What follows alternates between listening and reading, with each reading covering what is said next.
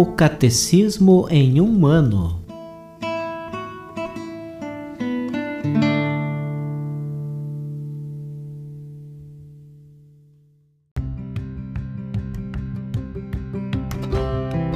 Olá, eu sou Alesiandro, seminarista da Diocese de Ponta Grossa, Paraná. Você está ouvindo o podcast O Catecismo em um ano. Vamos ler todo o Catecismo da Igreja Católica ao longo de 365 episódios. Estamos utilizando a tradução em português apresentada pela CNBB em 2013, baseada na edição típica em latim. Baixe o plano de leitura por meio de um link que você encontra na página do Instagram, arroba o Catecismo em um ano, ou na descrição deste podcast.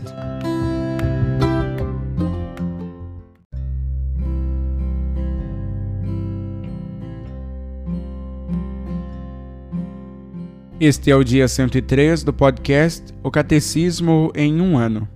Nós estamos lendo a primeira parte do Catecismo sobre a profissão de fé, na segunda sessão sobre os símbolos da fé, no capítulo 3, Creio no Espírito Santo. E hoje nós leremos os números de 787 a 796.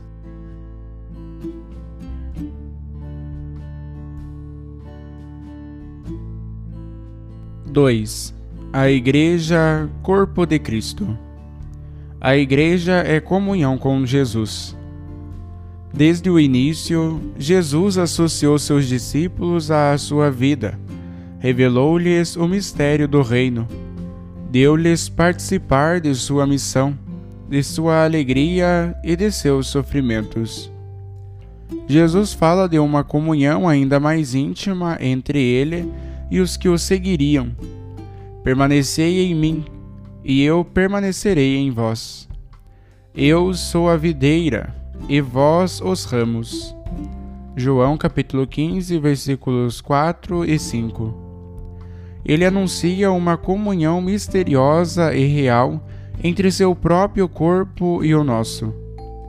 Quem se alimenta com a minha carne e bebe o meu sangue, permanece em mim e eu nele. João capítulo 6, versículo 56. Quando sua presença visível lhes foi tirada, Jesus não deixou seus discípulos órfãos. Prometeu ficar com eles até o fim dos tempos. Enviou-lhes seu Espírito. A comunhão com Jesus tornou-se, de certa maneira, mais intensa.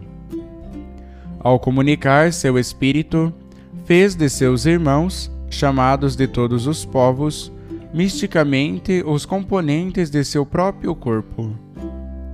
A comparação da Igreja com o corpo ilumina a íntima ligação entre a Igreja e Cristo. Ela não é somente congregada em torno dele, é unificada nele, em seu corpo. Destacam-se mais especificamente três aspectos da Igreja Corpo de Cristo a unidade de todos os membros entre si por sua união com Cristo, Cristo, cabeça do corpo, a Igreja, esposa de Cristo. Um só corpo. Os crentes que respondem à palavra de Deus e tornam-se membros do corpo de Cristo ficam estreitamente unidos a Cristo. Neste corpo, a vida de Cristo se difunde por meio dos crentes os quais os sacramentos, de forma misteriosa e real, unem a Cristo sofredor e glorificado. Isto é particularmente verdade com relação ao batismo, pelo qual somos unidos à morte e à ressurreição de Cristo, e com relação à Eucaristia, pela qual, participando realmente do corpo de Cristo, somos elevados à comunhão com Ele e entre nós. A unidade do corpo não acaba com a diversidade dos membros. Na edificação do corpo de Cristo, há diversidade de membros e de funções. Um só é o Espírito, que distribui dons variados para o bem da Igreja, segundo as suas riquezas e as necessidades dos ministérios.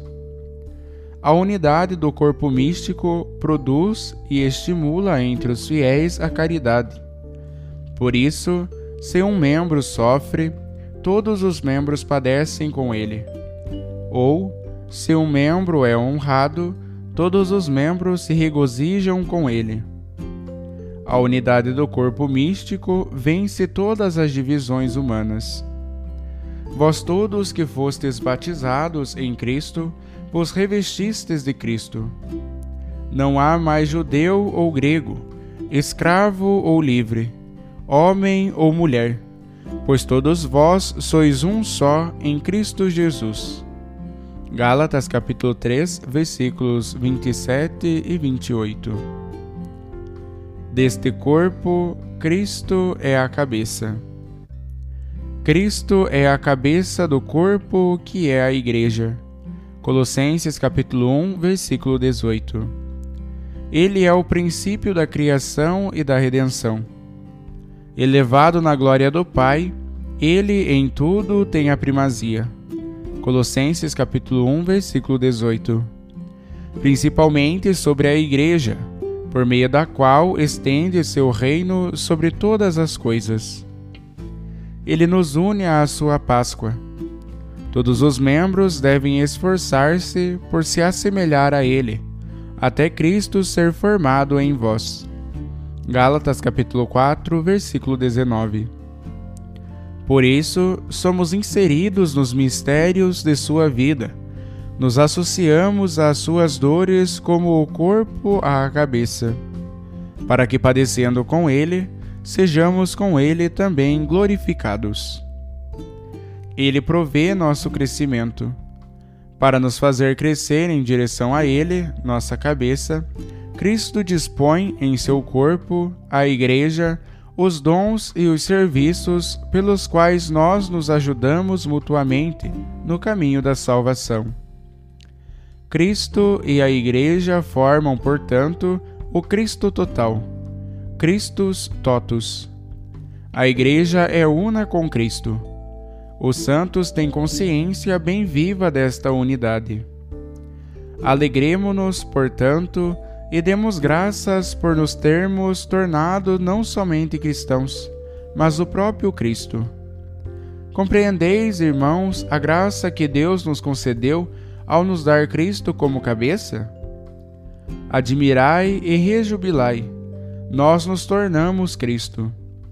Com efeito, uma vez que ele é a cabeça e nós somos os membros, o homem inteiro é constituído por ele e por nós.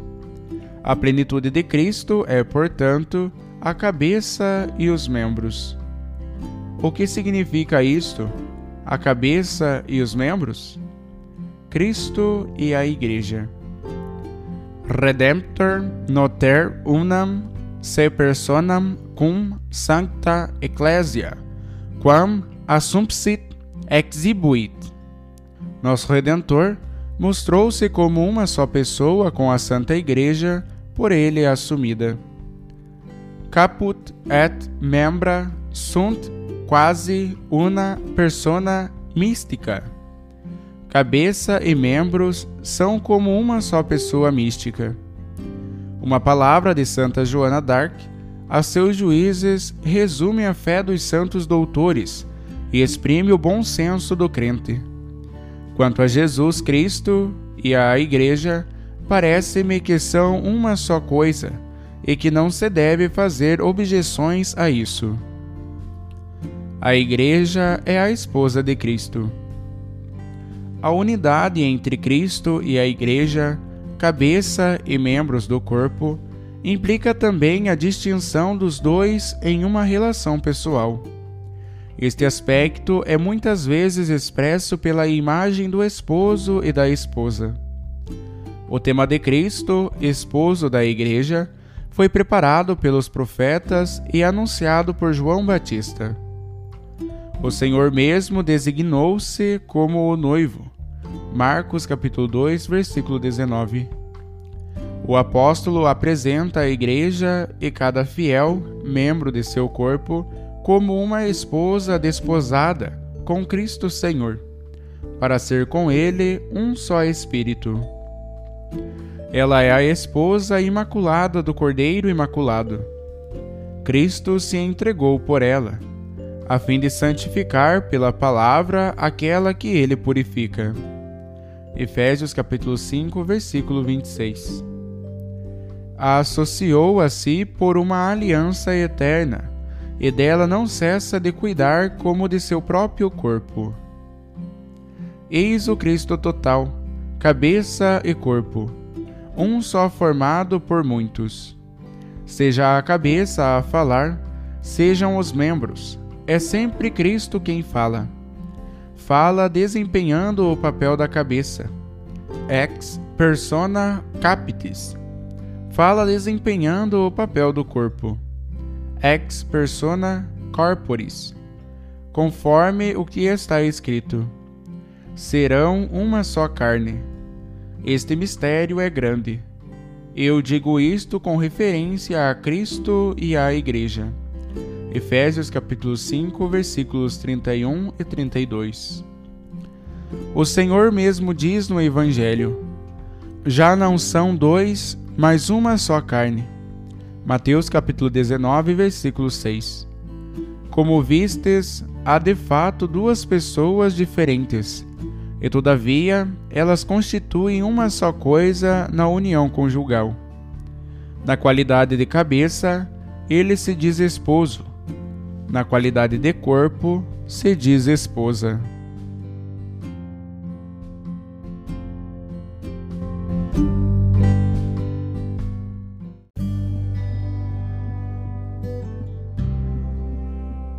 Como comentário adicional para o dia de hoje, nós iremos ouvir a catequese do Papa Francisco sobre a Igreja Corpo de Cristo. Audiência Geral, Praça de São Pedro, 19 de junho de 2013.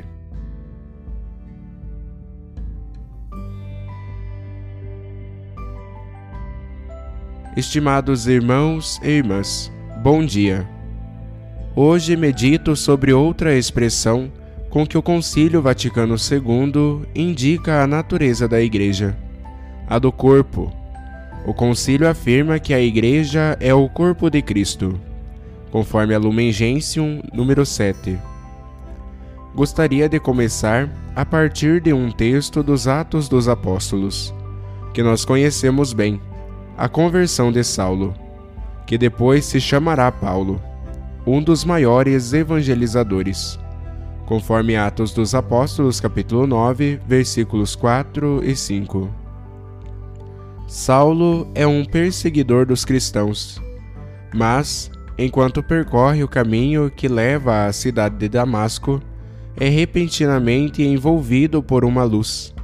Cai no chão e ouve uma voz que lhe diz: Saulo, Saulo, por que me persegues? Ele pergunta: quem és, ó Senhor? E aquela voz responde: Sou Jesus, a quem tu persegues. Versículos 3 a 5. Essa experiência de São Paulo revela-nos como é profunda a união entre nós, cristãos, e o próprio Cristo. Quando Jesus subiu ao céu, não nos deixou órfãos, mas, com o dom do Espírito Santo, a união com ele tornou-se ainda mais intensa. O Concílio Vaticano II afirma que, comunicando o seu Espírito, Jesus fez misteriosamente de todos os seus irmãos, chamados dentre todos os povos, como que o seu próprio corpo. Constituição Dogmática Lumen Gentium número 7. A imagem do corpo ajuda-nos a compreender este profundo vínculo Igreja-Cristo, que São Paulo desenvolveu de modo particular na primeira carta aos Coríntios, conforme o capítulo 12. Antes de tudo, o corpo chama-nos a uma realidade viva. A Igreja não é uma associação assistencial, cultural ou política, mas sim um corpo vivo que caminha e age na história. E este corpo tem uma cabeça que o guia, alimenta e sustém. Este é o ponto que eu gostaria de frisar. Se separarmos a cabeça do resto do corpo, a pessoa inteira não consegue sobreviver. Assim é na igreja. Devemos permanecer ligados, de modo cada vez mais intenso a Jesus. Mas não só. Como num corpo é importante que passe a linfa vital, porque está viva, assim também devemos permitir que Jesus haja em nós, que a Sua palavra nos oriente, que a Sua presença eucarística nos alimente e nos anime, que o Seu amor infunda força no nosso amor ao próximo. E isto sempre, sempre, sempre. Estimados irmãos e irmãs, permaneçamos unidos a Jesus, confiemos nele Orientemos a nossa vida segundo o seu Evangelho. Alimentemo-nos com a oração cotidiana, com a escuta da palavra de Deus e com a participação nos sacramentos. E chegamos assim a um segundo aspecto da Igreja como corpo de Cristo. São Paulo afirma que, assim como os membros do corpo humano, embora sejam diferentes e numerosos, formam um único corpo. Do mesmo modo, todos nós fomos batizados mediante um só Espírito, num único corpo. Conforme 1 Coríntios capítulo 12, versículos 12 e 13. Portanto, na igreja existe uma variedade, uma diversidade de tarefas e de funções. Não há uma uniformidade plana, mas a riqueza dos dons distribuídos pelo Espírito Santo. Há comunhão e unidade. Todos estão em relação uns com os outros, e todos concorrem para formar um único corpo vital, profundamente ligado a Cristo. Recordemo-lo bem. Fazer parte da Igreja quer dizer estar unido a Cristo e receber dele a vida divina que nos faz viver como cristãos. Significa permanecer unido ao Papa e aos bispos, que são instrumentos de unidade e de comunhão. E quer dizer também aprender a superar personalismos e divisões, a entender-se em maior medida uns aos outros, a harmonizar as variedades e as riquezas de cada um. Em síntese, a amar mais Deus e as pessoas que estão ao nosso redor, em família, na paróquia e nas associações. Para viver, corpo e membros devem estar unidos. A unidade é superior aos conflitos sempre. Se não se resolvem bem, os conflitos separam-nos uns dos outros, afastam-nos de Deus. O conflito pode ajudar-nos a crescer, mas também pode dividir-nos. Não percorramos o caminho das divisões, das lutas entre nós. Todos unidos, todos unidos com as nossas diferenças, mas sempre unidos. Esse é o caminho de Jesus. A unidade é superior aos conflitos.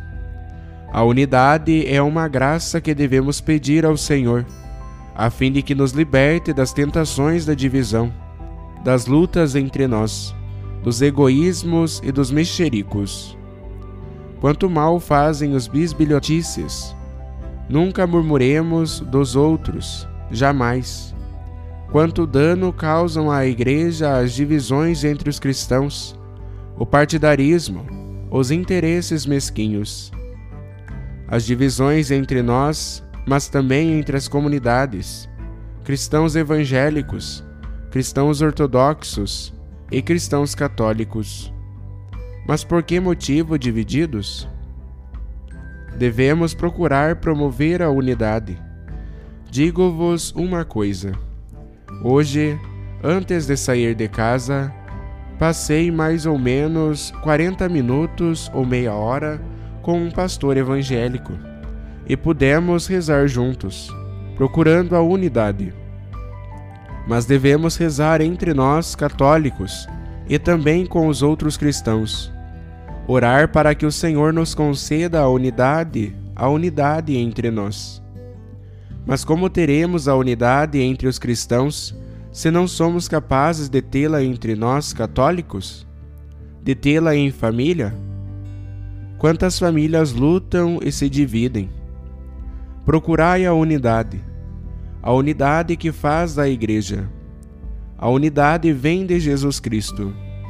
Ele envia-nos o Espírito Santo para realizar a unidade. Estimados irmãos e irmãs, peçamos a Deus Ajudai-nos a ser membros do corpo da Igreja, sempre profundamente unidos a Cristo. Ajudai-nos a não fazer com que o corpo da Igreja sofra devido aos nossos conflitos, às nossas divisões e aos nossos egoísmos. Ajudai-nos a ser membros vivos, ligados uns aos outros por uma única força, a do amor que o Espírito Santo derrama nos nossos corações. Conforme Romanos, capítulo 5, versículo 5.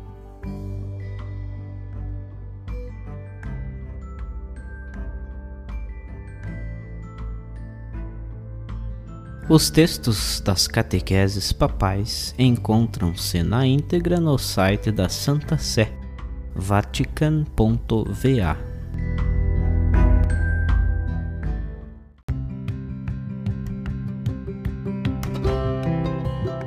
Você acaba de ouvir mais um episódio do podcast O Catecismo em um Ano.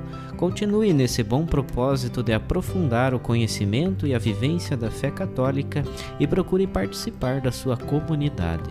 Rezemos por todos que estão fazendo esse caminho de leitura do Catecismo. Até amanhã!